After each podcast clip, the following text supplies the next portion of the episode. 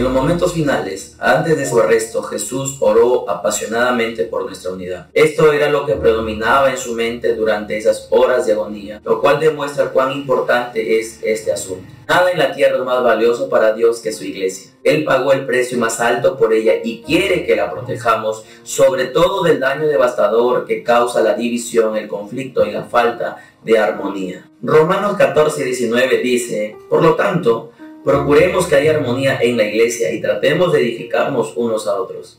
¿Cómo puedes cuidar a tu iglesia?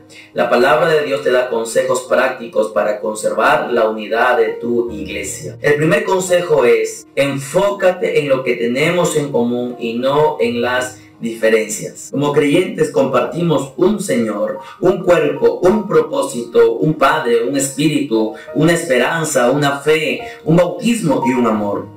Compartimos la misma salvación, la misma vida y el mismo futuro, factores mucho más importantes o relevantes que cualquier diferencia que podríamos enumerar. Estos son los asuntos en los que debemos enfocarnos y no en nuestras diferencias personales. El segundo consejo es ser realista con respecto a tus expectativas. Las personas se desilusionan con la iglesia por muchas razones entendibles. La lista podría ser bastante larga. Conflictos, heridas, hipocresía, negligencia, mezquindad, legalismo y otros pecados. En lugar de asustarnos y sorprendernos, Debemos recordar que la iglesia está formada por pecadores de carne y hueso, incluyéndonos a nosotros mismos. Por eso que en Eclesia Church no existe ninguna persona perfecta. En ese sentido, Eclesia solo admite como miembros de su comunidad a los que son pecadores, a los que necesitan de la gracia divina y a los que quieren crecer. En otras palabras, Eclesia Church es una casa para todos. Por lo tanto, ven tal como eres. El tercer consejo es, decídete a animar más que a criticar. Dios nos advierte una y otra vez que no debemos criticarnos, compararnos, ni juzgarnos unos a otros. Cuando juzgo o critico a otro creyente pasan cuatro cosas al instante. Pierdo mi comunión con Dios, saco a relucir mi propio orgullo o inseguridad, me coloco bajo el juicio de Dios y daño la comunión de la iglesia. Por eso, en lugar de usar nuestro tiempo comparándonos o criticando a otros hermanos, deberíamos utilizar ese tiempo para construir la unidad de nuestra comunidad.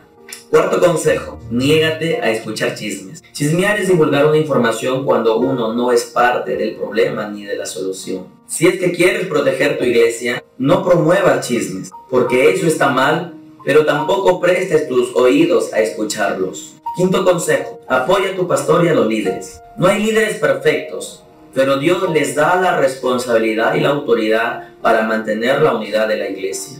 Un día los pastores estarán delante de Dios y rendirán cuenta de cuán bien velaron por ti. Pero tú también eres responsable.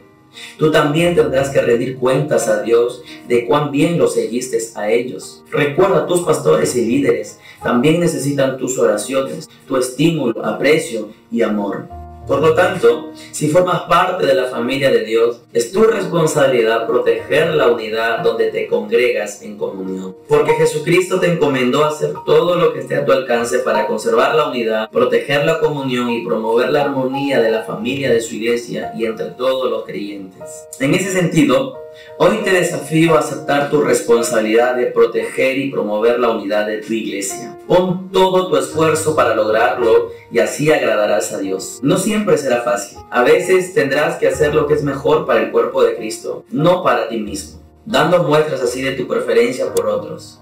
Recuerda, Dios nos ha puesto en la familia de una iglesia para aprender a no ser egoístas. Porque en comunidad aprendemos a decir nosotros en lugar de yo nuestro en lugar de mío.